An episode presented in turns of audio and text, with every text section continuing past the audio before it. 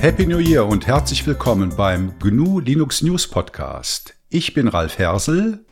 Mein Name ist Max Mehl. Ich heiße Nils. Und hier ist Ferdinand. Wir begrüßen alle Hörerinnen und Hörer zur Folge 6 des GLN Podcasts, aufgenommen am 22. Dezember 2020. Ja, liebe Hörerinnen und Hörer, ihr wundert euch vielleicht, wir begrüßen euch hier mit Happy New Year. Dabei haben wir noch nicht mal Weihnachten hinter uns. Das ist jedes Mal eine komische Situation, äh, wenn man zwei Wochen vorher aufnimmt und es erst dann ab dem 1. Januar ausgestrahlt wird. Das heißt, ihr habt es schon hinter euch und wir haben die Weihnachtsbraten noch vor uns. Ja, heute haben wir wieder vier Köpfe, vier Themen. Äh, wir haben den Max Mehl dabei.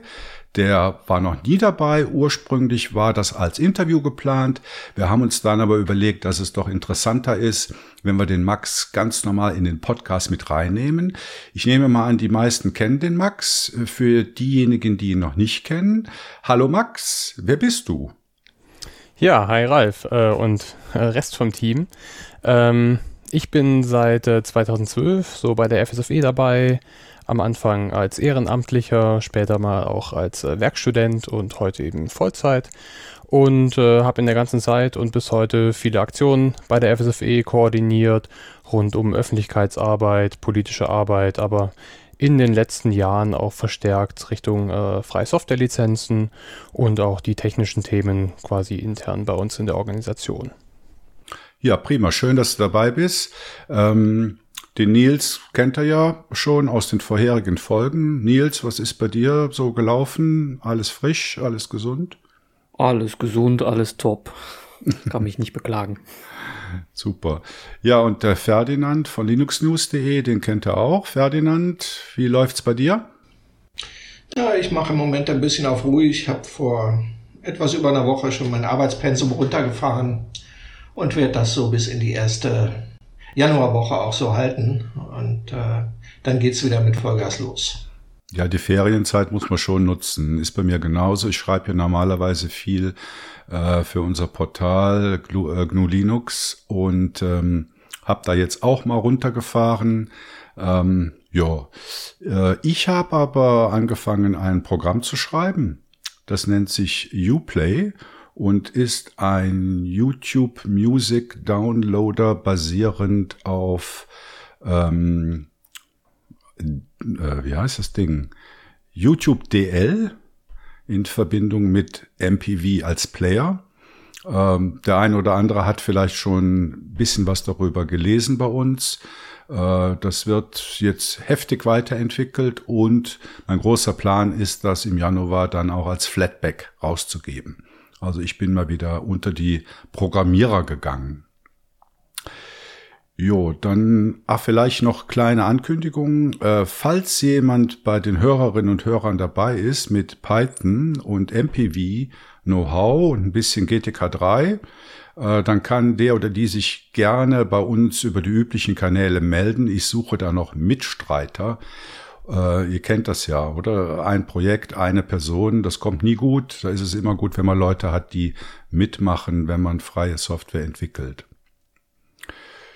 Jo, und dann sind wir auch schon bei den Themen. Dieses Mal habe ich nicht die Nummer eins gezogen, sondern der Ferdinand fängt an mit der interessanten Frage, was ist ein Stable oder ein Rolling Release und für wen eignet sich was? Genau. Mein Aufhänger dabei ist, dass ich seit 2003 nie ein Stable Release von, von äh, irgendeiner Distribution, ich nehme eh nur Debian, installiert hatte. Und angefangen hat es mal mit SUSE. Das kennen wir alle noch. Das war das Einzige, was damals so wirklich relativ einfach für Anfänger zu installieren war. Aber seit 2003, wie gesagt, nur Debian Unstable, beziehungsweise äh, Distributionen, die darauf aufbauen und bei denen ich auch mitarbeite. Und äh, jetzt wollte ich das mal ein bisschen vorstellen, was Vor- und Nachteile sind und warum man ein Rolling Release haben will oder dann doch lieber Stable. Ähm, die Vorteile von einem Rolling Release sind beispielsweise, dass es keine harten Brüche gibt bei einer neuen äh, Distributionsversion, sondern das fließt ja ständig und täglich. Da gibt's also keine großen Verwerfungen. Weiterer Vorteil ist natürlich, dass man ständig neue Software zur Verfügung hat. Ähm, bei mir ist das auch schon berufsbedingt durchs Schreiben so, dass man natürlich nicht über drei Jahre alte Sachen normalerweise schreibt, sondern über aktuelle Entwicklungen. Von daher ist das schon bei mir schon eher zwingend. Ähm, der Nachteil beim Rolling Release ist natürlich, dass es mal äh, kaputte Programmversionen geben kann oder im schlimmsten Fall sogar nach einem Upgrade das System nicht mehr bootet. Das ist mir allerdings in, äh, naja, seit 2003 zweimal passiert. Also Wenn mir ist das in den letzten Rechner hat, dann steht man natürlich dumm In den da. letzten paar Monaten mit Manjaro ist mir das zweimal passiert. Also ich finde das einen wichtigen Punkt, den du hier machst. Man darf das nicht unterschätzen. Ich meine, äh, Max und auf Nils, sei, seid ihr auf Rolling Releases? Äh, ja, also ähm, ich bin tatsächlich auch auf Manjaro. Hatte auch kürzlich ein Problem, ich glaube im Xorg-Server. Ähm, muss ich auch sagen, hat mich überrascht, war aber das erste Mal seit, ich glaube, drei Jahren, dass ich so ein gravierendes Problem hatte. Davor waren es eher so ein paar kleine Bugs, die passiert sind. Okay. Max, was läuft bei dir? Ich glaube, du meintest mich, ähm, nicht den Max. Aber bei mir läuft im Moment ein Debian Testing. Aber ich hatte auch mal ein Rolling Release. Äh, ich habe mir ein Arch mal selber gebastelt. Aber ich muss zugeben, mir war es dann irgendwann doch zu viel Probleme, die ich damit hatte, weil es waren immer, es waren nicht große Probleme, die ich hatte. Ich hatte immer so Kleinigkeiten. Irgendeine Software hat hier gezickt oder da musste ich doch noch mal händisch irgendwo reingreifen, damit wieder was lief. Das ist bei einem Rolling Release eigentlich normal was dann auch voraussetzt, dass man sich mit dem Paketmanagement der Distribution, die man verwendet, auch ein bisschen auskennt. Also wer Debian Unstable fährt, sollte mit apt und dpkg umgehen können, sonst wird er in Probleme laufen, die er selber nicht mehr bewältigen kann. Und dann wird es bei Debian schon eng, denn Debian selbst veröffentlicht ja Debian Unstable nicht. Das ist also nur eine, eine Entwicklerplattform, die zwar von vielen Leuten genutzt wird, aber offiziell nicht unterstützt wird. Ähm, bei mir ist es halt Seduction, wo ich selbst mitarbeite. Da sorgen wir für den Support. Aber das ist nicht unbedingt immer der Fall, dass man beim Rolling Release äh, Support kriegt. Also sehe ich das jetzt richtig? Ich bin der Einzige, der auf einem LTS-Release ist. Das ist ja. wohl richtig. Ja. Was hast du denn, was hast du denn bin, für ein LTS? Ich, ich bin seit, na gut, ich habe irgendwann mal mit SUSE angefangen vor 20 Jahren oder so. Und dann bin ich eigentlich die letzten, wie lang ist das her? 15 Jahre auf Ubuntu. Also ich habe irgendwann mit Edgy Eft oder sowas angefangen. Und also ich bin, ich bin natürlich auch ein Distro-Hopper. Also ich probiere gerne mal neue, neue Distros aus, auch neue Desktops aus. Aber letztendlich bin ich immer wieder auf äh, Ubuntu und, und dann auch, also am Anfang habe ich jedes halbe Jahr neu installiert oder ein Upgrade gemacht. Aber so die letzten Jahre bin ich eigentlich immer auf den Ubuntu LTS Releases geblieben, äh, wegen der Stabilität, weil mir die allerneuesten Softwareversionen nicht so wichtig waren. Da müssen wir gleich im Zeitalter von App-Images, Flatpaks, Snaps und so weiter vielleicht auch noch mal kurz drüber sprechen. Äh, oder auch Firefox. Das sind ja dann alles Release-Modelle, die aus dem Distro-Release-Rahmen ausbrechen. Ähm, ja, und das war für mich eigentlich immer das, die Variante mit den wenigsten Problemen. Ferdinand. Das, aber das, es, ist, das ist für viele ja. Leute so. Ja. Das ist für viele Leute so. Ähm, in den Anfangsjahren war es mit Debian Unstable auch nicht wirklich so einfach. Ähm, mittlerweile ist das doch recht stabil. Das Unstable bezieht sich anscheinend nur noch auf die Entwickler selbst. die Distribution ist irgendwo doch schon, oder Distribution ist es ja nicht, aber äh, die, das Unstable ist dann doch schon recht stabil geworden glaube, man muss auch mal einfach sagen, ab wann gilt man bei Debian als, äh, Debian als äh, stable. Das ist nämlich ein, ein relativ harter Prozess, wenn ich das richtig im Kopf habe. Ich weiß es aber gerade gar nicht mehr hundertprozentig. Also es gibt vier Zweige. Das ist einmal ganz unten fängt es an mit Experimental. Das benutzt wahrscheinlich niemand als Distribution, denn äh, da fährt man nicht gut mit. Dann folgt Unstable. Da werden neue Versionen von Paketen von den Entwicklern hochgeladen. Manchmal aus Experimental, manchmal aber auch direkt nach Unstable rein. Ähm, dann kommt Testing, was jeweils der Vorläufer der nächsten stabilen Version ist. Und dann kommt Stable. Das heißt, Testing wird am Tag der Veröffentlichung einer neuen Debian-Distribution einfach umgelabelt auf Stable und es wird ein neues Testing, ein leeres Testing angefangen, was dann für die nächste äh, nächste Version als Entwicklungsbasis dient. Das heißt, das ist Rolling. Also Debian Testing ist wie Rolling. Testing, nee, Testing ist eher wie Manjaro. Denn ähm, die Pakete gehen von Unstable nach Testing, nachdem sie zehn Tage ungefähr in, in Unstable getestet wurden. Wenn es dann keine Auffälligkeiten gibt, dann steigen die Pakete nach Testing auf. Und das ist ja bei Manjaro auch in etwa so, dass die Pakete von Arch äh, mit einer Verzögerung von, ich weiß, ich glaube auch um die zwei Wochen, dann äh, hochgeladen werden. Das sind also so diese, diese quasi Rolling Releases. Und, und die sind ein bisschen verzögert. Ja, und ist, ist es das, was man dann Semi-Rolling nennt? Oder Würde ich so nennen, Rolling? ja. Okay. Würde ich so nennen, ja. Also das heißt, Manjaro äh, ist nicht einfach äh, heiß aus dem Ofen rausgeworfen, sondern mit ein paar Tage Testing dazwischen. Das ist richtig. Äh, ich habe irgendwo das Gefühl, dass Manjaro instabiler ist als Arch selbst. Aber das ist nur mein, mein Empfinden. Ich teste das öfters mal äh, und da kam mir das des Öfteren so vor. Hm. Gibt es denn überhaupt Distros, die völlig Rolling sind? Ja, Arch. Arch, zum Beispiel. okay. Ja, aber das ist, ist ein Widerspruch, ne? Das ist ein Widerspruch. Wenn, wenn du sagst, bei Manjaro wird zehn Tage lang getestet und bei Arch wird einfach alles rausgehauen und trotzdem kommt dir Arch äh, stabiler vor als Manjaro?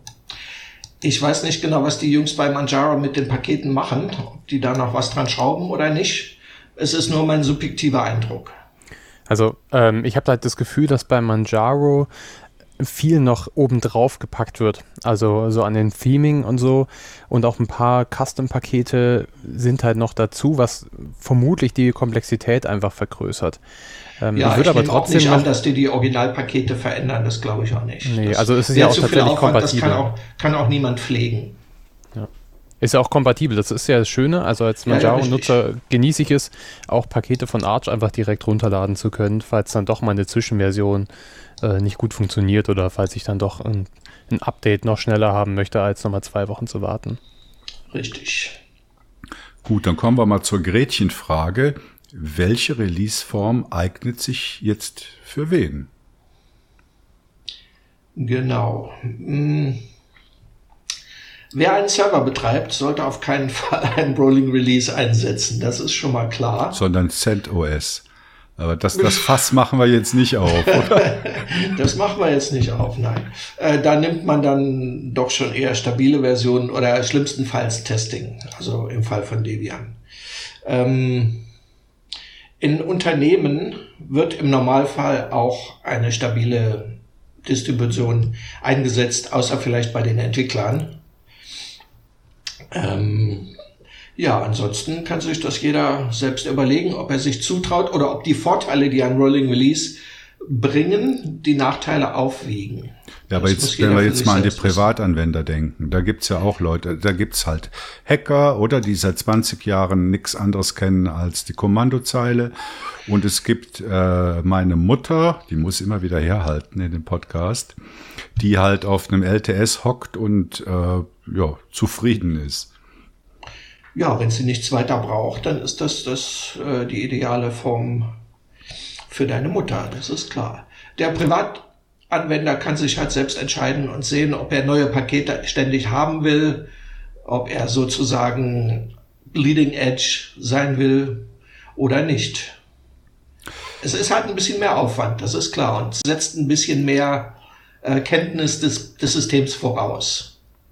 Hat, haben denn diese re verschiedenen Release-Formen, also Stable oder Rolling, haben die denn nicht an Bedeutung verloren durch die neuen Paketformate?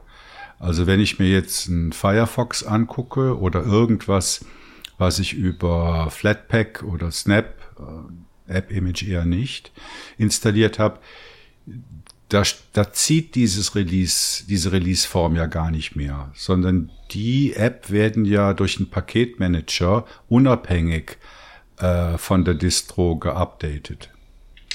Ich glaube nicht, dass die Akzeptanz dieser neuen Paketsysteme schon so groß ist, dass, äh, dass die da was bewirken in der Hinsicht. Sehe ich wirklich noch nicht. Ich versuche die auch aus meinem System rauszuhalten und benutze die auch nur, wenn es nicht anders geht. Hm. Auf der Gegenseite, vielleicht mal so ein Gegenargument. Ich fand es jetzt zum Beispiel bei äh, Anwenderinnen und Anwendern, die ich äh, supportet habe mit ihren äh, GNU Linux-Distributionen, immer relativ anstrengend, äh, vom einen LTS zum nächsten zu springen ähm, oder beziehungsweise das vielleicht auch aus dem Blick zu verlieren, dann kommen gar keine Updates mehr und da muss man irgendwie äh, ein Full Upgrade machen. Und da finde ich es als Rolling Release oder Semi-Rolling Release-Nutzer eigentlich ganz angenehm, ähm, dass ich einfach immer nur Updates machen muss. Und es ist egal, ob ich dann, also es gibt keine großen Sprünge dazwischen. Es ist halt so ein Fluss irgendwie. Und das finde ich eigentlich auch ganz angenehm. Die sollte man dann, diese Updates sollte man dann relativ häufig machen, damit sich nicht allzu viel ansammelt und es zu Komplikationen kommt. Aber diese Updates, die ich zum Beispiel täglich fahre, manchmal auch zwei, dreimal am Tag, ähm, die sind weniger kritisch als so ein, ein Umbruch bei einer, bei einer neuen LTS-Version zum Beispiel. Also aus meiner Sicht.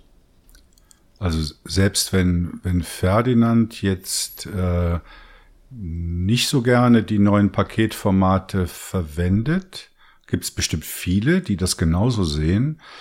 Aber es gibt auch viele, die weniger Ahnung haben als der Ferdinand und die sich einfach aus dem jeweiligen äh, Software Store ihrer Distribution, ein GIMP oder ein Firefox oder ein äh, VLC Videoplayer installieren und äh, denen es dann egal ist, oder ob sie dann jetzt da ein DEP-Paket oder ein Flatpak oder sonst was auswählen.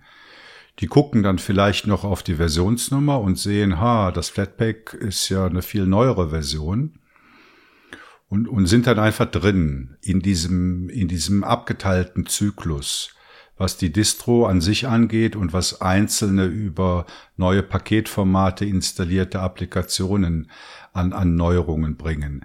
Also ich glaube, oder meine These ist, du kannst ja auf einer Stable, auf einem Stable-Modell sein und über die neuen Paketformate dann trotzdem bei den Anwendungen, wo es dir wichtig ist, äh, sozusagen Rolling sein. Richtig. Das sind aber sowieso keine Kunden, die ein Rolling Release betreiben würden, vermutlich. Denn wer ein Rolling Release betreibt, äh, informiert sich so weit, dass er auch über Flatpaks und Snaps Bescheid weiß, was sie tun, was sie können, was sie nicht können und so weiter. Also das sind eher, würde ich mal sagen, Stable-Anwender, die dann irgendwann mal sagen, Mensch, ich brauche doch die Funktion von, die neue Funktion, die es in GIMP gibt, wie kriege ich die denn? Und dann kommen sie halt auf, auf die alternativen Paketformate. Mhm. Max und Nils, wie ist das bei euch? Benutzt ihr Flatpak, App Image, Snap und Co? Also ich nutze eigentlich fast alles, bis auf, also Snaps versuche ich ehrlich gesagt schon zu vermeiden, weil mich dieses Zentralisierte ein bisschen nervt. Das finde ich nicht so gut. Ähm, aber grundsätzlich bin ich der Funktion echt, also von der Funktion einfach super angetan. Es läuft. Also ich finde auch, dass die meisten sehr gut darauf reagieren, weil sie es halt nicht mitbekommen. Das ist ganz schön. Also die klicken halt nur irgendwas an, für die ist es super. So wie mein, mein Vater kann ich da gut gerne anführen, der geht auch nur auf eine Website, guckt sich die Anleitung an, dem ist egal, ob da Snap steht, Flatpak oder APT. Das ist dem vollkommen egal. Der macht einfach das, was da steht und dann hat er die Applikation und ist glücklich. Mhm. Max, wie siehst du das? Also ich persönlich nutze eigentlich nichts von diesen modernen oder keine dieser modernen äh, Formate oder neueren Formate. Äh, ich habe, glaube ich, mal ein App-Image runtergeladen von einem Programm, was es nicht anders gab. Aber ansonsten so, ich sage jetzt mal so exotischere Software, die nicht im, im äh, Arch Repository drin ist, beziehungsweise Manjaro bei mir, ähm, installiere ich mir normalerweise einfach über das Arch User Repository, wo diese PKG-Builds äh, drin sind. Ähm, die automatisieren eigentlich das meiste. Ich werde über Updates informiert. Das ist so für mich der Weg, irgendwie alles Mögliche runterzuladen. Ich habe wenig gefunden bisher, was ich darüber nicht installieren konnte. Ja, gut, das liegt aber auch daran, dass das AOR quasi, äh, also das macht ja nichts anderes als so ein Flatpak. Also so ein Flatpak kannst du ja auch automatisieren mit irgendwelchen CI-Pipelines wahrscheinlich unter Git. Und ähm, das macht das AOR ja auch nur. Du holst dir quasi eine aktuelle Git-Version und dann baust du dir das Package-Bild und dann ist fertig. Ne? Äh, kann gut sein. Ehrlich gesagt muss ich auch sagen, ein bisschen Ignoranz auf meiner Seite. Äh, ich dachte irgendwie, da sind auch die Libraries irgendwie, äh, werden da mitgeschippt in diesem Container oder in diesem Paket. Aber das war dann Snap wahrscheinlich eher, oder? Oh je. Bei Snap und Flatpak werden die zum großen Teil, zum großen Teil mitgeliefert, ja. Ja, also liebe Hörerinnen und Hörer, ihr seht, oder? Da gibt es äh, schon Überlegungen, die man anstellen kann, wenn es um das Release-Modell geht und welche Version in äh, welchem Stadium der Apps man beziehen möchte. Aber es gibt ja nicht nur den privaten Aspekt bei der App-Installation, sondern auch den öffentlichen Aspekt. Stichwort. Ist sehr gute Überleitung, Ralf. Wirklich, die ist dir gelungen. Genau. Also das, das Oberthema öffentlich finanzierte Apps, das ist so ein Ding, was mich äh, und auch die FSFE schon seit einer Zeit umtreibt. Ich meine, wir haben dasselbe Problem ja schon seit Jahrzehnten, dass aus der öffentlichen Hand, also aus Steuergeldern, die wir im Idealfall alle bezahlen, dass da im Jahr viele Millionen bis hin zu Milliarden für Software ausgegeben wird. Und oft ist diese Software eben proprietär, also unfreie Software und äh, aus der Hinsicht schlecht aus der Sicht von Softwarefreiheit. Und jetzt sehe ich immer mehr, dass wir Richtung Appifizierung gehen. Also es gibt immer mehr Apps. Ähm, und da ist natürlich dieselbe Forderungen wie ähm, auch bei quasi, sage ich jetzt mal in Anführungszeichen, normaler Software, Public Money, Public Code. Also öffentliches Geld, öffentlicher Code. Und ähm, allerdings haben sich jetzt gerade in den letzten sage ich jetzt mal, Wochen und Monaten einige Fälle so bei mir angesammelt, ähm, wo es doch einige Fallstricke ähm, kommen, die bedacht werden müssen. Und ähm, mit was ich da mal im Kopf gespielt habe, ist eine kleine Checkliste. Zumindest für Android-Geräte, wenn wir jetzt einfach nur Android-Apps sehen. Weil auf Apple sieht es Richtung Softwarefreiheit noch ein bisschen düsterer aus. Zum einen muss natürlich eine App freie Software sein, also die Lizenz muss stimmen. Das ist so das Einfachste. Das haben wir bisher immer gemacht in Richtung freie Software. Allerdings Richtung Apps ist es auch noch wichtig, was hat die App für Abhängigkeiten? Weil jetzt im Fall von Android haben wir natürlich ein paar Gatekeeper. Äh, allen voran natürlich Google, der den App Store betreibt und auch die Google-Dienste betreibt. Äh, wo dann zum Beispiel Push-Nachrichten drüber gehen oder im Fall oder im aktuellen Fall so was wie Exposure Notifications. Ähm, und drittens sollte die App natürlich über F-Droid herunterladbar sein oder über einen anderen unabhängigen App Store, der keine Registrierung voraussetzt, wo die Updates einfach herunterladbar sind und verifizierbar sind. Und so das aktuellste Beispiel wäre diese Corona-Warn-App aus Deutschland. Gibt es natürlich jetzt auch viele andere in anderen europäischen Ländern. Und wir müssen jetzt auch gar nicht so in die Debatte einsteigen über Sinn und Unsinn ähm, von Corona-Apps. Darum geht es eigentlich hier nicht. Vielmehr geht es quasi um einen aktuellen Fall für mich. Und zwar ist die App nun seit ein paar Tagen auf F-Droid äh, erhältlich für jeder Frau und jeder Mann, ähm, dank freie Softwareentwicklern, die diese App quasi die, die, den Punkt 2 und 3 aus eigener Kraft erledigt haben. Also die kompletten proprietären Abhängigkeiten haben sie entfernt und es dann auf F-Droid gestellt.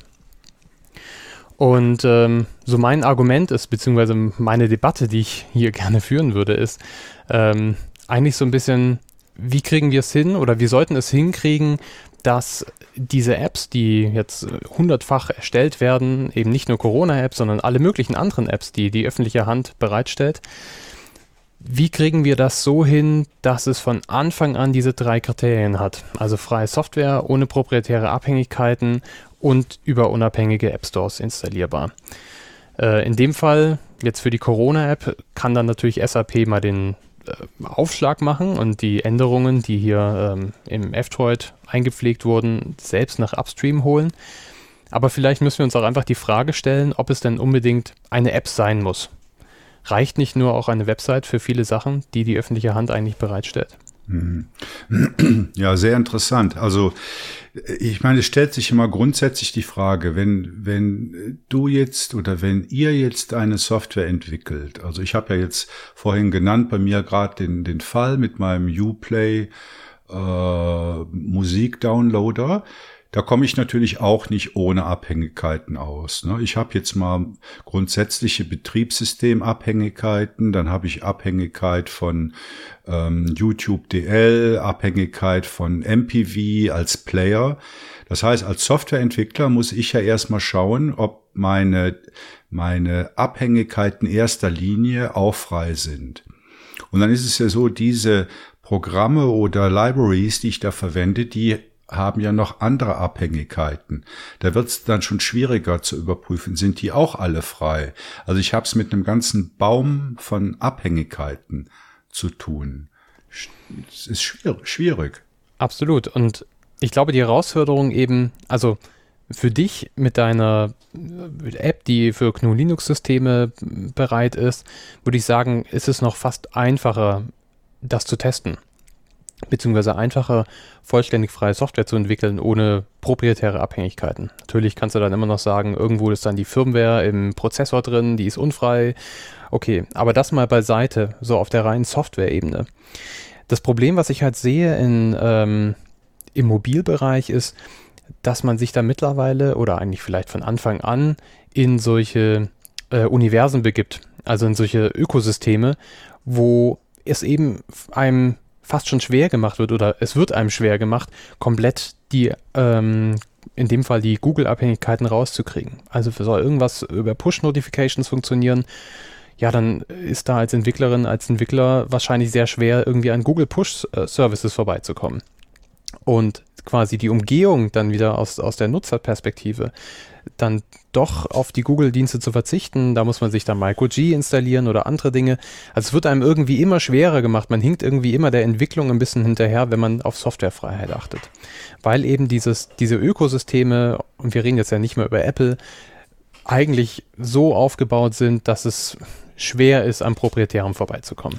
Kannst du kurz erklären, was MicroG ist? Also ich verstehe das als freie Alternative zu den Google-Diensten. Stimmt das? So kann man es sagen. Ich glaube, die offizielle Selbstbezeichnung ist die freie Software-Implementation der Google-Dienste. Es sind, glaube ich, auch nicht alle Google-Dienste dabei, aber ich sage mal die wichtigsten. Sprich, wenn ich mir jetzt ein alternatives Android-Telefon, äh, Android-Betriebssystem auf meinem Telefon installiere, ähm, da habe ich oft die Wahl, ob ich die Google-Dienste installiere oder nicht. Und wenn ich das nicht tue, könnte sich empfehlen, je nachdem aus welcher Sicherheitsperspektive, MicroG zu installieren. Sprich, Apps, die ich installiere, das können auch proprietäre Apps sein, die ich mir vielleicht auf die ich äh, nicht verzichten kann, die können dann MicroG nutzen, um über die Google-Server ähm, die Google-Dienste zu nutzen oder in dem Fall auch die Exposure Notifications, quasi die Grundlage für diese Corona-Tracing-Apps, dieser Austausch von den Bluetooth-Beacons. Und ähm, das ist ein ganz tolles Projekt, weil es mir eben möglich ist, als Nutzer, wenn ich die Wahl treffen möchte, weiter Google-Dienste zu benutzen, aber eben nur mit freier Software und auch nur mit minimalen äh, Verlust von persönlichen Daten an Google. Und selbst mit MicroG hat man äh, Google noch nicht in seine Schranken gewiesen. Das musste zum Beispiel die Mobildistribution E ganz blöder Name, ist aber ja. im Moment so. Slash äh, der, e, der E-Foundation, ja, ähm, feststellen, denn selbst nachdem die alles, äh, was sie finden konnten, eliminiert hatten, was mit Google zu tun hat, äh, ein Jahr später haben Leute immer noch festgestellt, dass nach Hause telefoniert wird. Das ist also gar nicht so einfach, ähm, die ganzen Abhängigkeiten dann wirklich loszuwerden bis da wirklich Funkstille herrscht. Ich glaube auch, dass es gar keine andere Möglichkeit gibt, als dass Android oder iOS, je nachdem, halt verschwinden muss, müsste, damit man freie Software da irgendwo auf einem Mobilgerät wirklich sauber hat irgendwann mal, weil das ist. Das sehe ich genauso, ja. Das ist fast unmöglich. Also wenn man sich einfach nur mal anguckt, äh, ich habe es ja schon mal vorgestellt, hier so ein Pi-Hole äh, und dann einfach mal kurz nur reinguckt, was so an so, auf so einem Mobilgerät passiert, dann denkt man sich manchmal nur, das kann nicht euer Ernst sein. Also deswegen, solange wir nicht wirklich alle einen, einen Linux irgendwo auf dem Smartphone haben, denke ich nicht, dass das wirklich ohne Abhängigkeiten funktionieren wird. Also ich kann mir vorstellen, dass das auch einen Marketing-Aspekt hat. Äh, wir sind bei der FSFE hier in, in der Schweiz gerade daran, ein neues Projekt zu lancieren.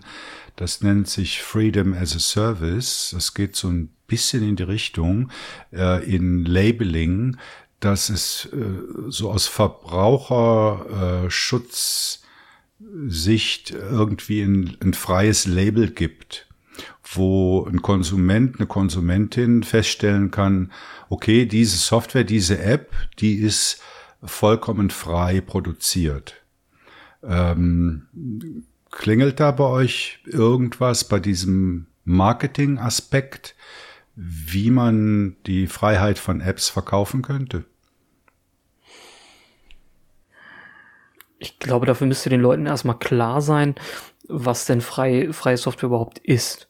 Weil die meisten denken, also mir passiert es immer wieder auch bei Leuten, die mich jetzt schon jahrelang ähm, missionieren hören, quasi, äh, dass wenn ich sage freie Software, dass sie als allererstes sagen, ja, die kostet dann nichts. Ja, darum geht's nicht. Das ist halt, also ich finde, das ist immer noch, auch wenn wir in 2020 sind, äh, 2021, ähm, immer noch nicht wirklich klar ist, was freie Software denn wirklich ist und was mit frei gemeint ist. Ja, aber so ein blauer Engel auf einer App könnte ja auch mit einfachen, mit dem einfachen Ampelsystem, also ich spinne jetzt mal rum, oder? Mhm. Darauf aufmerksam machen, in, in leicht verständlicher Form. Ja, aber wieso sollte jemand sich das auf sein Produkt drucken? Um einen Wettbewerbsvorteil zu haben. Hm, okay, beim Vorteil gebe ich dir recht, aber das müsste auch dazu führen, dass halt auch die, die Negativbewertungen haben, es auch haben. Weil manchmal ist es, sind es ja auch nur ganz kleine Dinge, die das verhindern, ne? Das ist ja auch, die vielleicht dann nur auf Gelb oder sowas wären und nicht dann auf Grün. Das ist dann schon, hm. Ich fände cool, also wäre super einfach für den, für den User zu sehen, okay, das ist gute, äh, gute Software, die kaufe ich und dann ist fertig. Also ein Ampelsystem wäre da vielleicht ein bisschen zu komplex. Was? Zu komplex? Da, bitte? Zu komplex oder zu einfach? Nee, zu komplex. Da, wie Nils ja schon sagte, viele Leute nicht wissen, was freie Software ist. Und dann fragen die sich, was ist denn jetzt wirklich gelb? Was bedeutet das? Ne, ist das halbfrei? Warum ist das halbfrei und so weiter? Also so ein blauer Engel würde ich, so einen blauen Engel würde ich dann schon eher als Markenzeichen sehen, der dann natürlich in gewisser Weise auch geschützt sein muss, sonst pappt sich das halt jeder drauf.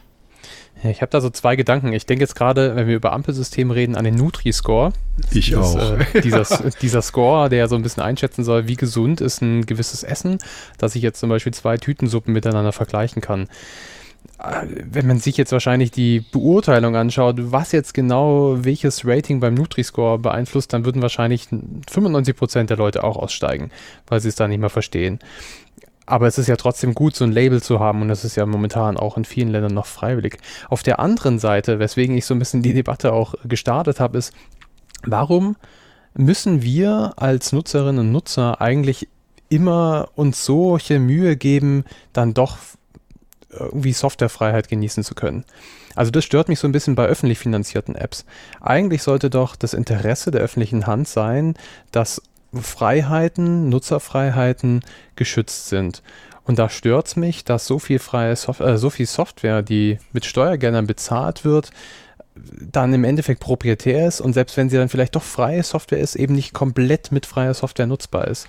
Und ich finde, da müssen wir auch ansetzen. Also ich glaube, wir müssen diese zwei Wege fahren, wenn nicht sogar mehr, ähm, dass eben von Anfang an zumindest die öffentlich finanzierte Software unsere Freiheiten respektiert. Also da bin ich absolut bei dir. Es sind verschiedene Wege, wie man zum Ziel kommt. Public Money, Public Code richtet sich ganz klar auf die Ausgabe von Steuergeldern für Software und da denke ich, ist es eine Frage an den Gesetzgeber, äh, da zu sagen, oder zu welchem Zweck äh, können Steuergelder in dem Bereich verwendet werden. Ähm, das funktioniert natürlich nicht beim, bei Firmen oder beim, bei der Endanwenderin. Da bin ich dann eher wieder bei der Aufklärung und, und beim blauen Engel. Ja, ich finde es halt so schwer. Also, ich meine, ähm, ich schieße mir jetzt so ein bisschen ins eigene Bein vielleicht. Ich meine, wir haben ja Public Money, Public Code seit 2017, proklamieren wir das. Und in dem Fall, jetzt bei dem Fall der Corona-App, wie gesagt, äh, Sinn und Unsinn interessiert jetzt hier nicht. Im Fall der Corona-App haben wir eigentlich gewonnen, weil es ist ja freie Software. Es wird unter einer freien Software-Lizenz vertrieben, allerdings eben nicht nutzbar ohne proprietäre Abhängigkeiten. Und das ist so ein bisschen ein Loophole, was sich da aufgetan hat. Gerade wenn die App von so vielen Menschen verwendet wird und gerade wenn sie potenziell zumindest immer im Hintergrund läuft und relativ interessante Daten zumindest ja nicht, nicht sendet, aber mit interessanten Daten handhabt. Ja, zum Beispiel, welche Leute ich treffe und so. Ich glaube, das ist vielleicht auch noch eine Variante, also man muss vielleicht den Entwicklern vielleicht auch mal sagen, ey Leute, es ist gut, dass ihr es gemacht habt. So ist es richtig mit frei, erstmal mit frei, äh, freie Software das Ganze zu lizenzieren. Aber es ist der erste Schritt erst. Die normalen Entwickler, die damit wahrscheinlich gearbeitet haben oder das entwickelt haben, sind wahrscheinlich 99 Prozent äh, des Gewohntes unter einer proprietären Lizenz irgendwo äh, frei, zu freizugeben. Und das ist halt, ja, die, die muss man auch erstmal überzeugen, warum das sinnvoll ist und dann vielleicht äh, dann auch ganz langsam erst daran führen, wo wir überhaupt, wo es Sinn macht, wirklich dann freie Software zu nutzen. Ich weiß nicht, ob gerade klar wird, was ich meinte mit. Ja, wir, also wir sehen, es gibt schon viele Fallstricke da drin, oder? Im öffentlichen Bereich, im privaten Bereich, bei der Information, beim Bedürfnis von Anwender und Anwenderinnen, darauf überhaupt einzusteigen. Aber eben die Fallstricke gibt's nicht nur dabei, sondern auch bei Containern. Ja, äh, ich äh, habe vor längerem einem Freund von mir empfohlen, sich ein NAS aus einem Raspberry Pi zu bauen. Und wir sind dann irgendwann darüber eine Diskussion gekommen, wie wir das Ganze machen, seine ganzen Dienste darauf laufen zu lassen. Und ich habe ihm damals äh, empfohlen, ja, nutzt doch Docker. Das ist doch eigentlich so die interessanteste und einfachste Variante, wie du ganz viele Dienste auf so einem Raspberry Pi zum Laufen kriegst. Ähm, da war ich ein bisschen blauäugig und dachte mir so, ja, die Community ist doch schon ziemlich groß und das ist doch alles toll und dann kriegt man doch alles erklärt. Und so jetzt nach einem halben Monat bis Monat, seitdem er aktiv da dran ist und mussten wir leider feststellen, es gibt ein paar Dinge, über die spricht niemand. Zum Beispiel darüber, was ist Docker überhaupt und was sind Container überhaupt, Nils? genau, Docker ist, ähm, jetzt habe ich den Faden verloren. Docker ist ein modernes Paketierungsformat für Anwendungen, die auf Servern laufen sollen. Ja, richtig, genau. Entschuldigung, ich habe den Faden verloren. Ähm, nicht nur Server, man kann es auch lokal betreiben, bei sich äh, gerne auf dem Rechner. Das ist kein Problem, da gibt es keinen Unterschied. Aber Docker ist halt für Background-Dienste gedacht.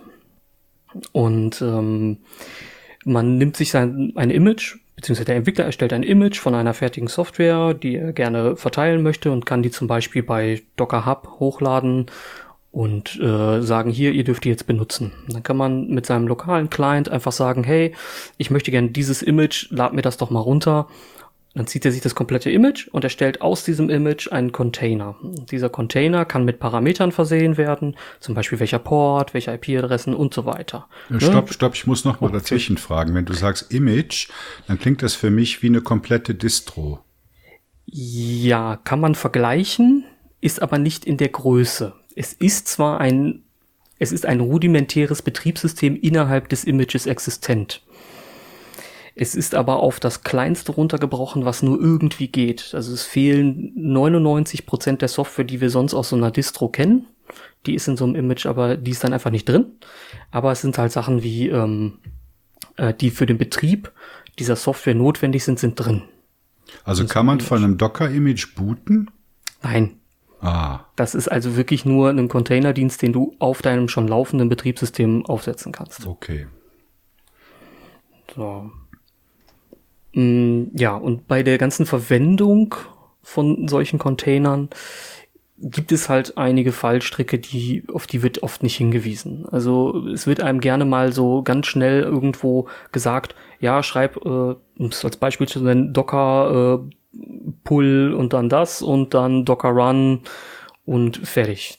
Ich könnte jetzt Pi-Hole nehmen oder ähm, wer, wer haben wir, wen habe ich jetzt letztens noch genug? Firefly, so eine Finanzsoftware relativ simpel. Das funktioniert auch sehr schnell und intuitiv und man denkt sich, ach cool, man ist oben und fertig.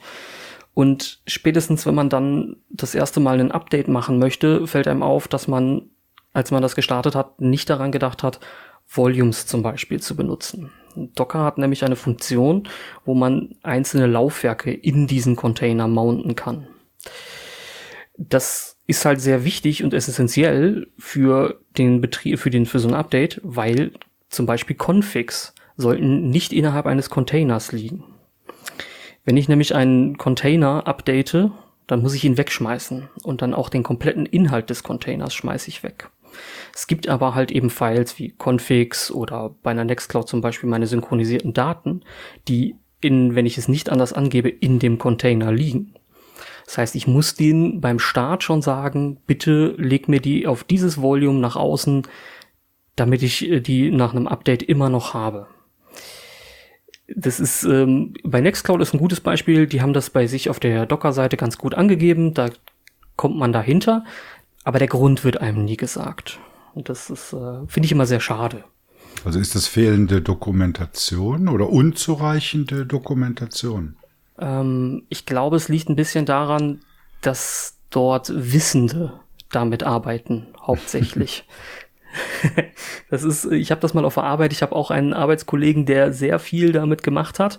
Und er kam irgendwann mal zu mir, als ich die Technik irgendwie dann nur gerade ganz frisch kennengelernt habe und sagte nur so, ja, ist doch ganz einfach, mach doch einfach so und so und ratterte runter und ich sag, boah, ich brauche mal fünf Minuten, warte mal kurz. Und äh, dann ist mir nämlich aufgefallen, damit arbeiten fast nur Entwickler und die sind halt erstmal sehr oft nicht so gut in Dokumentation oder sich darin in einen Normal-User zu versetzen. Ne? Äh, Max, ist, ist, das, ist das ein generelles Thema bei freier Software, dass man, ähm, wie soll ich sagen, die, also der Nils hat das so schön die Wissenden genannt, dass man bestimmte mm, Anwender, Anwenderinnen ausschließt, weil sie nicht zu den Wissenden gehören. Hm, ich würde es nicht als ein generelles Problem von freier Software sehen, sondern von Technik allgemein. Und ich glaube, da gibt es so zwei Strömungen. Ähm, ich halte jetzt Docker nicht so für die typische User-Facing-Software. Ähm, ich glaube, so die Software, die weit verbreitet ist und von vielen Menschen benutzt werden soll, die wird auch dafür im Idealfall optimiert. Also ich finde jetzt zum Beispiel mittlerweile ist ein Firefox deutlich einfacher zu verstehen und hat viel sinnvollere Default-Settings als noch vor zehn Jahren oder so. Und so ist es auch mit anderer Software, die auch proprietär ist. Sobald es aber, finde ich, in diesen eher, sage ich jetzt mal, Sys-Admin-Bereich geht oder in die komplexere Software, dann ja, fehlt oft Dokumentation und dann ist die Lernkurve oft relativ steil. Und bei Docker ist das definitiv der Fall. Also wir nutzen in der FSFE auch seit einigen Jahren Docker relativ intensiv und meine Lernkurve war sehr steil. Und ohne Leute, die die ich hätte wegen jedem Problem mal anpingen können, wäre ich nicht wirklich viel weiter gekommen. Mhm. Nils, es gibt noch mehr Fallstricke. Oh ja, also ähm, der ganz gut passt zu der steil, Lern, äh, steilen Lernkurve, finde ich, ist so ein Reverse Proxy. Also jeder, der nicht weiß, was ein Reverse Proxy macht, im Prinzip nimmt er nur den Traffic, der auf einer Netzwerkkarte ankommt und leitet ihn über eine gewisse Schnittstelle und routet die im Hintergrund zu dem richtigen Docker-Container. Dafür ist dieser Reverse Proxy in dem Fall da. Man nutzt ihn zum Beispiel auch, um alle Docker-Container mit einem SSL-Zertifikat zu versehen. Ähm, das ist ein relativ komplexes Ding, das muss man einmal verstanden haben, wie das funktioniert. Das ist jetzt gerade auch etwas schwer zu erklären, ohne dass es halt gesehen wird. Deswegen nicht verzagen, sonst einfach mal nachlesen. Ich habe da einen Link in den Show Notes reingelegt. Äh, ich habe wirklich Monate gebraucht, bis ich irgendwann mal ein vernünftiges Tutorial gefunden habe, wo ich verstanden habe, wie das denn zu machen ist. Diese und danach ist das ein Witz, also das ist jetzt so für mich, das habe ich heute heute morgen wirklich blind getan. Ich habe irgendwie gesessen und habe gesagt, ja, ich brauche mal eben schnell einen Reverse Proxy, bub, bub, bub, fertig, war toll. Aber ähm, bis das war, war halt wirklich grauenhaft. Und ich habe wirklich auch Leute gefragt, ich so, Leute, was ist denn, ne? Habt ihr da, hat das schon mal einer von euch gemacht? Ja, ja, habe ich. Und dann habe ich immer halbgare Erklärungen bekommen. Das fand ich immer sehr, sehr schade. Deswegen muss ich halt auch immer sagen, so, okay, bloß am Ball bleiben, weil das echt anstrengend ist, aber es ist eine coole Software oder cooles System, was man da nutzen kann, das sollte man auch weitermachen. Ja. ja. Ich habe, also, Entschuldigung, Ralf? Nee, red, red weiter, Entschuldigung. ähm, es gibt halt noch so ein paar Kleinigkeiten, die halt wichtig sind, die man einmal verstehen muss. Docker kann auch zum Beispiel verschiedene Netzwerke. Es ist auch nicht unbedingt immer alles nur auf Docker zu sehen, sondern das kann auch für einen Snap mal interessant sein oder auch für einen Flatpak theoretisch, wenn man es im Hintergrund nur laufen lässt. Ähm, bei solchen Diensten ist es wichtig, dass man einmal versteht, was tut das denn und macht es wirklich Sinn, das so zu haben. Es ist eine Sache bei, bei so Containern, wenn die Netzwerkstrukturen haben, dann müssen, dürfen die sich untereinander am besten auch nicht sehen. Aber oftmals baut man Sachen nach, die einfach nur sicherheitstechnischen Albtraum sind. Ich habe das mal bei irgendeiner Anleitung gelesen im Netz, da stand dann drin, dass man alle Klamotten auf ein selbes Netzwerk, auf dieselbe äh, Routing-Tabellen und so weiter schmeißt. Und dann denkt man sich, oh Gott, das ist ein Albtraum. Also man muss sich auch bei so Docker-Containern, auch wenn man immer denkt, es ist ja es ist ja Container, das ist ja nur für sich und es ist gesandboxed, muss man gerade bei den Netzwerken zum Beispiel aufpassen, dass sie nur auf Dienste oder Bereiche zugreifen können, wo sie auch wirklich hingehören und hin dürfen sollen. Das ist immer ganz wichtig, finde ich. Ja, also ich kann das absolut nachvollziehen und ich glaube auch, dass Dokumentationen sind oft darauf ausgelegt, so den den, den Weg des geringsten Widerstands zu implementieren, was ja einerseits gut ist, weil die Leute sollen ja verstehen, wie mache ich das jetzt, ohne es von vornherein zu kompliziert zu machen. Aber äh, so Sachen wie, wie äh, Sicherheitserwägungen, die bleiben bei, bei solchen einfach verständlichen Dokumentationen eben oft auf der Strecke. Also ich, ich sehe genau das Gleiche jetzt bei, jetzt komme ich wieder mit meiner, mit meiner App, also mit meinem YouTube-Downloader und Player. Ich kämpfe jetzt seit einer Woche damit, äh, die, die, die, die ähm, Implementierung von MPV in Python zu verstehen. Und es gibt einfach so wenig gute Dokumentation, die also auch mit Beispielen, die funktionieren. Und das ist ein Zusammenklauben aus den verschiedensten Stellen. Und wie gesagt, es geht nur um rudimentäre Implementierungen und nicht um äh, sichere Implementierungen. Ja, das ist schwierig. Es gibt viel, aber teilweise auch zu viel und zu äh, flache Dokumentation. An solchen Stellen helfen dann oft IRC-Kanäle, Telegram-Kanäle oder irgendwas weiter, wo man an die Entwickler selber rantreten kann und äh, wenn die gut drauf sind, kriegt man halt auch seine Fragen beantwortet. Ähm, Tools wie, wie Docker oder äh, Kubernetes oder was auch immer äh, sind halt für Entwickler gedacht, entwickelt worden und darauf richtet sich die Dokumentation auch erstmal aus. Und da werden viele Sachen einfach halt übergangen, die vorausgesetzt werden. Da, da weiß man, was ein Reverse Proxy ist, der muss nicht erklärt werden.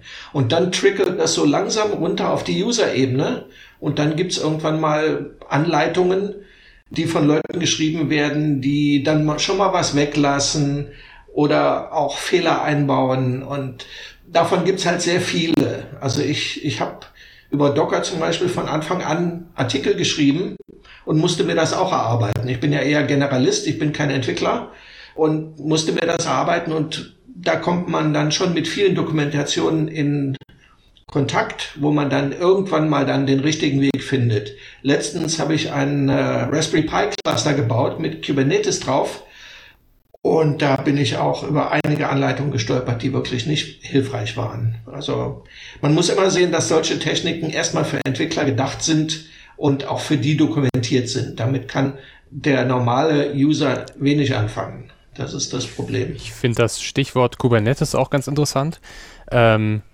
weil es zeigt, wie unfassbar schnell sich diese Technologie weiterentwickelt. Also Docker ist ja in der Hinsicht, also Docker an sich ist ja eigentlich schon äh, äh, Schnee von gestern. Ne? Wird jetzt ja auch zumindest die Docker Engine aus Kubernetes rausgeschmissen.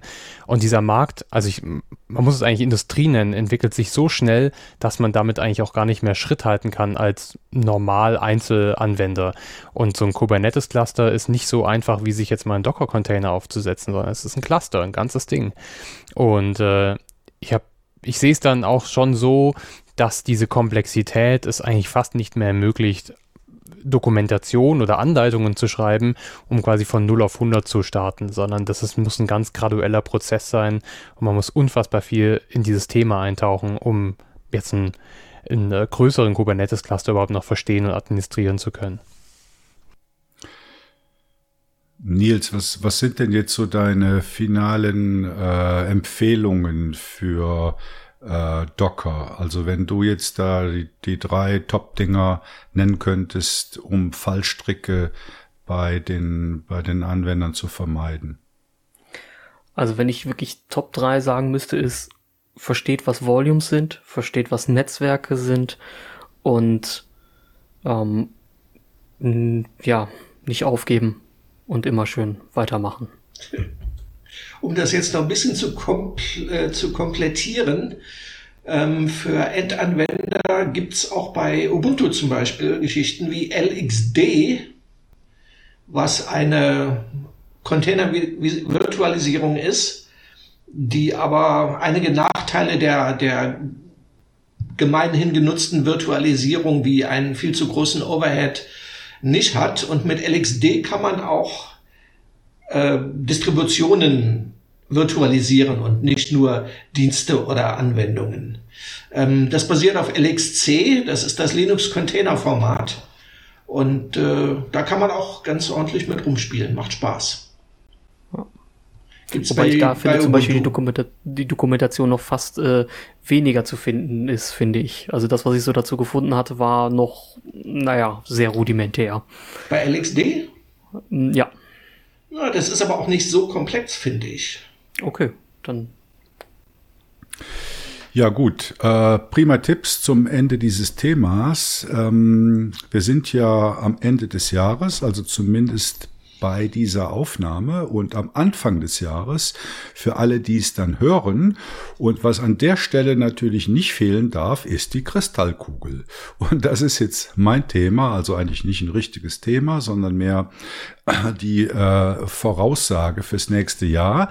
Aber bevor ich zu meinen Vorhersagen für 2021 komme, möchte ich noch mal kurz überprüfen, sozusagen im Faktencheck, was ich denn genau vor einem Jahr vorhergesagt habe. Das war in einer Podcast-Folge von LibreZoom zusammen mit dem André Hahn. Der ist damals eingesprungen. Und äh, wir haben da halt vier Vorhersagen gemacht. Äh, die erste Vorhersage war, freie Mobilgeräte durchlaufen einen Reifeprozess, also Pinephone, Librem 5, Fairphone. Trotzdem werden sie keinen nennenswerten Marktanteil erreichen.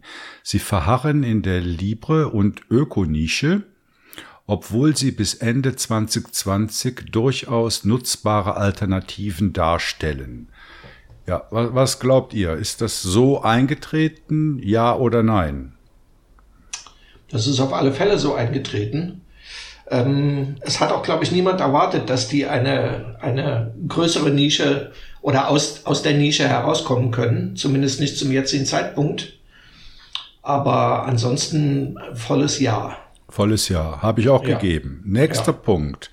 Ich prophezeite, Industrien erkennen in 2020, dass standardisierte Protokolle der Wirtschaft mehr nutzen als abgeschottete Cloud-Plattformen. Konkret, bis Ende 2020 wird es Schnittstellen zwischen den Top 4 geben, also AWS, Azure, G-Cloud, IBM Cloud.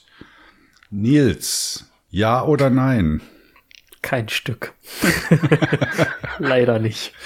Nee. Leider nicht. Da haben wir nichts gelesen, nichts gehört. Der Ferdi hat nichts dazu geschrieben, dass es Schnittstelle zwischen den großen Cloud-Plattformen gibt. Ne, also nein. Gut, dann der dritte.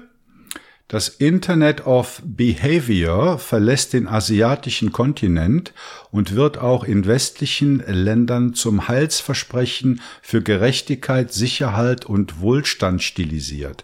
Konkret bis Ende 2020 werden mindestens zwei westliche Industrienationen ein Social Credit System auf der politischen Agenda haben. Also Stichwort China, Social Credit System. Max, ja oder nein? Ja, äh, schwer zu sagen. Ähm, man weiß es nicht, ne? Man weiß es nicht. Also politische Agenda auf der öffentlichen habe ich es bisher nicht gesehen, aber dann wären diese Länder auch höchst dumm, das so öffentlich hinzuschreiben, weil dann kommt natürlich immer äh, die Assoziation mit China. Tendenzen einzelner äh, politischen Kräfte gibt es natürlich. Also ähm, ich glaube, da gibt es viele, die sich sowas wünschen. Ähm, ja, in der Hinsicht nein, aber wer weiß, was quasi ähm, in der Planung ist. Genau. Und der letzte Punkt, der kam nicht von mir, sondern vom André Hahn. Er hat gesagt, Open Source und digitale Souveränität werden in der EU Auftrieb bekommen. Und da würde ich sagen, ja, klares Ja. Also digitale Souveränität war eins der Themen in diesem Jahr. Seht ihr das auch so? Nicht erst in diesem Jahr. Ich glaube, so gerade bei der EU tut sich seit einigen Jahren was in, in positiver Richtung, was Open Source und Souveränität angeht. Es wird auch mehr und mehr verstanden, warum das wichtig ist. Von daher auch ja. Mhm. Also ich sehe es auch, dass das Thema an sich einen enormen Auftrieb hat. Ähm, also digitale Souveränität war auf jeden Fall eins der Top-Schlagworte im Jahr 2020. Jetzt so in Richtung EU würde ich sagen, ja. Wir als FSFE haben ja auch ein Statement auf, zu der neuen EU-Strategie zu Open Source äh, verfasst und das war jetzt nicht so positiv, weil wir haben da schon eher so rausgelesen, dass Open Source da eher so ein cooles Label ist, aber so wirklich sich damit befassen, wenn es ernst wird, ist dann halt auch nicht so, beziehungsweise man hinkt hinterher. Also gerade so. Die, durch, die Durchdringung, die dauert immer lange bei solchen Sachen und die Verwässerung äh, geht schneller als die Durchdringung. Von daher braucht sowas immer sehr viel Zeit. Okay, gut. Dann kommen wir jetzt zu den Vorhersagen für das Jahr 2021. Und der erste ist ein, mehr so ein Meme oder so ein No-Brainer. 2021 wird nicht das Jahr des Linux-Desktops, weil der Desktop verschwinden wird und durch Browser-Only ersetzt wird. Nicht überall, aber für die Masse. Und interessant, denke ich, ist hier, dass die Tendenz auf dem Smartphone genau umgekehrt verläuft. Also auf dem Desktop wird immer mehr im Webbrowser gemacht, zum Beispiel E-Mail. Und auf dem Smartphone macht, würde ich mal behaupten, kaum jemand was im Webbrowser, sondern da dominieren die Apps. Das ist doch ein Widerspruch. Naja, das ergibt sich ein bisschen schon durch das, äh, durch den Formfaktor eines, eines Telefons. Da verbietet sich die, die massive Anwendung des Browsers, weil es ist halt schwierig zu lesen, es ist schwierig, den Überblick über eine Seite zu kriegen. Das bietet sich auf dem Smartphone nicht so direkt an. Ja, würde ich mal sagen. Ist es nicht eigentlich, also die App tut doch nichts anderes, als Daten aus dem Web zu lesen in 99 Prozent. Also, weiß ich nicht. Könnte ich jetzt noch nicht so richtig so zustimmen der Aussage. Auf alle Fälle, ja. ja. Okay, also kommen wir gerade zum nächsten. Bis Ende 2021 wird Python von Platz 3 auf Platz 2 des Tiobe-Index steigen und Java von Platz 2 verdrängen. Vielleicht. Also die Tendenz haben wir dieses Jahr schon gesehen. Also, ich glaube, dazu reicht's nicht. Das, okay, ja, vielleicht. Also ich, ich, ich mag Python sehr gerne, aber ich glaube noch nicht dran, dass das passieren wird. Ich glaube, Java ist noch äh, noch nicht, nicht unbedingt in, in 2021. Ja. Ich denke, die Tendenz ist klar und es wird auch dahin gehen. Ob das im nächsten Jahr oder in diesem Jahr passiert, müssen wir abwarten. Ja gut. Ist auch nicht wirklich wichtig, oder? Nö, aber irgendwelche Vorhersagen muss ja, ich ja machen. Wer Python nutzt, nutzt Python und jemand anders mag lieber Java. Wie die sich nur verhalten im Index, ist, glaube ich, nicht so wichtig. Gut, dann kommen wir zu einem wesentlich wichtigeren Punkt oder einer wichtigeren Vorhersage. Das ist jetzt mehr so ein Schweizer Ding, hat aber vielleicht im europäischen Kontext auch eine Bedeutung, kann uns nachher sicher der Max sagen. Also die Vorhersage lautet, das Referendum gegen die Ausstellung des digitalen Schweizer Passes durch ein Firmenkonsortium wird am 7. März 2021 vom Schweizer Volk angenommen. Also, das heißt, das Bundesgesetz über elektronische Identifizierungsdienste wird abgelehnt. Kein Pass vom Kiosk. Was glaubt ihr? Es ist das erste Mal, dass ich davon höre. Ähm, ansonsten nehme ich mal an, dass die Schweizer das ablehnen. Es geht darum, dass die Ausstellung eines digitalen Schweizer Passes entweder eine hoheitliche Aufgabe bleiben soll, und das ist das, wo das Referendum für steht. Und äh, die Politik meint aber, dass man den Pass durch ein Firmenkonsortium von Versicherungen, Banken und sonstigen ausstellen lassen soll. So wie ich die Schweizer kenne, wird das abgelehnt. Ja, ich hoffe es doch. Ähm, ja, es steht wirklich zu hoffen. Äh, Max, ist, ist so eine Bürger-E-ID im europäischen Raum ein Thema? Ist mir aktuell nichts bekannt. Ähm, aber wir sehen es ja schon, dass äh, verschiedene Nationalstaaten unterschiedliche Ansätze fahren und es geht schon Richtung E. Also ähm, kann gut sein, dass daraus mal wieder was vielleicht aus dem Ministerrat kommen wird oder aus der Kommission. Aber mir ist aktuell nichts bekannt. Mhm. Max, du hast auch noch eine Vorhersage für dieses Jahr. Ja, ich habe meine Hausaufgaben gemacht. Äh, hast ja gefragt, dass wir auch Vorhersagen machen. Meine ist relativ abstrakt. Ich bin nicht so gut mit Vorhersagen. Ähm, ich tippe darauf, äh, dass es im Jahr 2021 mehr strategische Kooperationen in der freien Softwarewelt gibt. Was ich damit meine, ist, dass freie Softwareprojekte untereinander, aber auch diese Projekte mit Firmen oder auch die Firmen untereinander mehr kooperieren, wenn es um Sachen geht wie allein schon sowas wie Events organisieren, aber auch die Definition von künftigen Standards im Bereich Container oder auch in, bei Formaten, im Bereich der Finanzierung und auch der Öffentlichkeitsarbeit.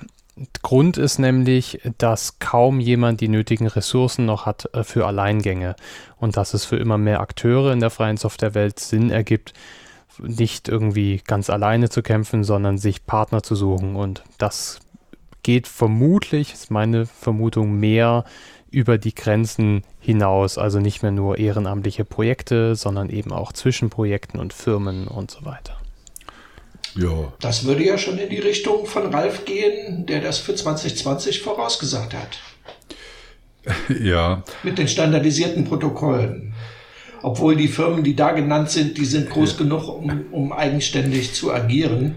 Die müssen das nicht. Die können, wenn sie das wollen, können sie das machen. Aber die müssen es, glaube ich, nicht. Genau, also mein, mein Argument geht auch nicht so Richtung, alles wird dann plötzlich freie Software und offene Standards, weil ich glaube, dafür ist in dem Bereich, was Ralf gesagt hat, immer noch viel zu viel Geld im Spiel und es wird eher Geld verdient durch äh, Vendor-Login, also durch künstlich erschaffte Abschottung sozusagen. Ähm, das ist ein, das glaube ich auch nicht, dass sich das aufweichen wird, aber wir werden mehr Kooperationen sehen im freien Softwarebereich generell. Also es wird auch mehr öffentliche Ankündigungen dazu geben, ist mein Tipp.